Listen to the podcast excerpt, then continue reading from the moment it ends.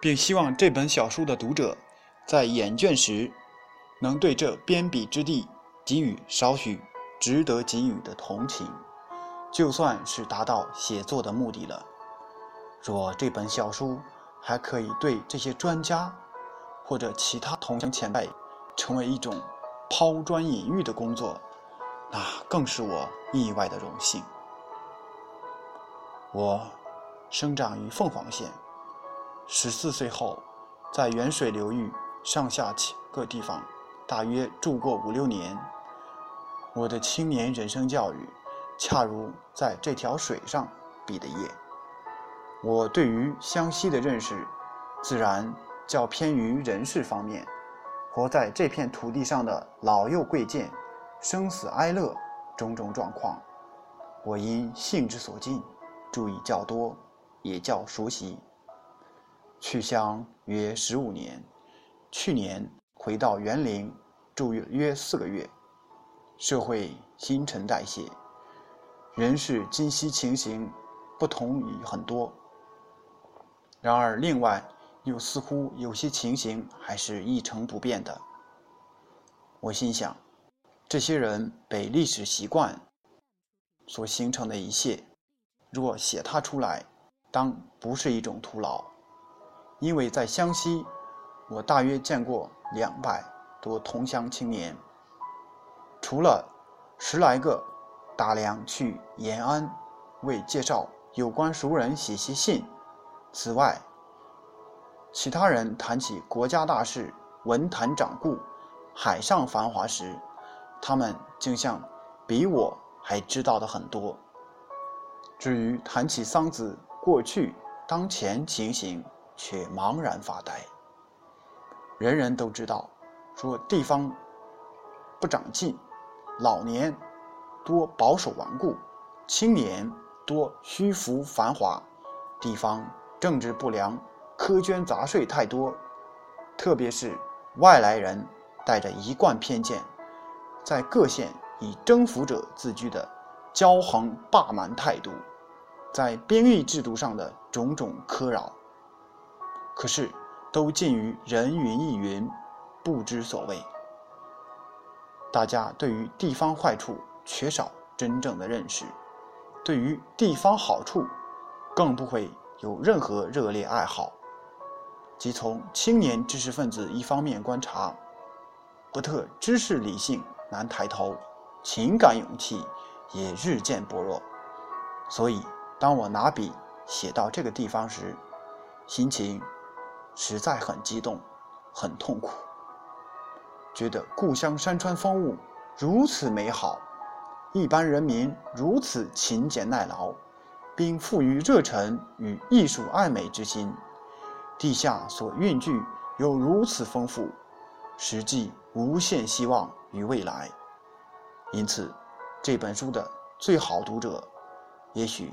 应当是生于斯，长于斯，将来与这个地方荣枯永远不可分的同乡。湘西到今日，生产、建设、教育、文化，在比较之下，事事都显得落后。一般议论常认为是地瘠民贫，这实在是一句错误的老话。老一辈可以借此解嘲，年轻人绝不以用之谢责。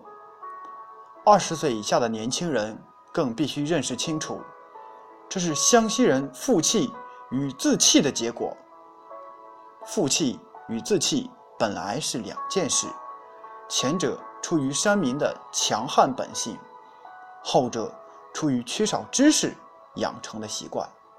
两种弱点合而为一，于是产生一种极顽固的拒他性。不仅仅对一切进步理想加以拒绝，便是一切进步的事实也不大放在眼里。譬如就湘西地方商业而论，规模较大的出口货，如桐油、木材、烟草、茶叶。牛皮、生漆、白蜡、木油、水银、进口货如棉纱、煤油、烟卷、食盐、五金，近百年来习惯就无不操纵在江西帮、汉口帮大商人手里。湘西人是从不过问的，湘西人向外谋求出路，各自为战，与社会环境奋斗的精神，很得到国人尊敬。至于集团的表现，遵循社会组织，从事各种近代化企业竞争，就大不如人。因此，在政治上虽产生过熊希龄、宋教仁，多独章一致。各不相符。军人中出过傅良佐、田应照、蔡巨久，对于湖南却无所建树。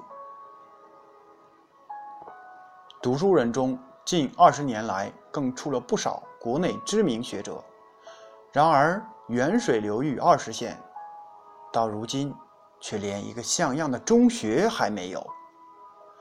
各县。虽多财主富翁，这些人的财富，除被动的派捐绑票、自动的嫖赌逍遥，竟似乎别无更有意义的用途。这种长于思而拙于笔，仿佛精明能干，其实糊涂到家的情形，无一不是负气与自弃的结果。负气。与自弃影响到政治方面，则容易有马上得天下、马上制止的观念，少弹性、少膨胀性、少年富团结性、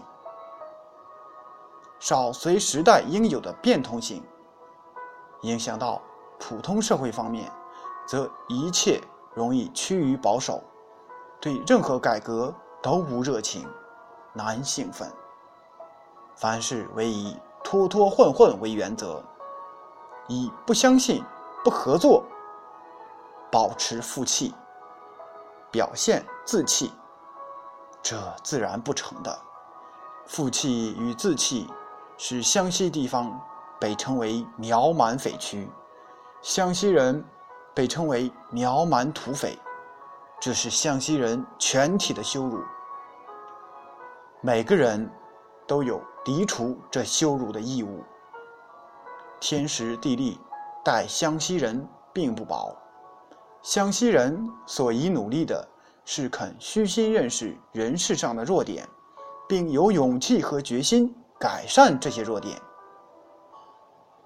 第一是自尊心的培养，特别值得注意，因为即以游侠者精神而论，若缺少自尊心。便不会成为一个站得住脚的大角色。何况年轻人将来对地方、对历史的责任，远比个人得失荣辱更为重要。日月交替，因之产生历史；民族兴衰，事在人为。我这本小书所写到的各方面现象和各种问题，虽极琐细平凡。但在一个有心人看来，说不定还有一点意义，值得深思。听众朋友，本集播讲完毕，感谢您的收听。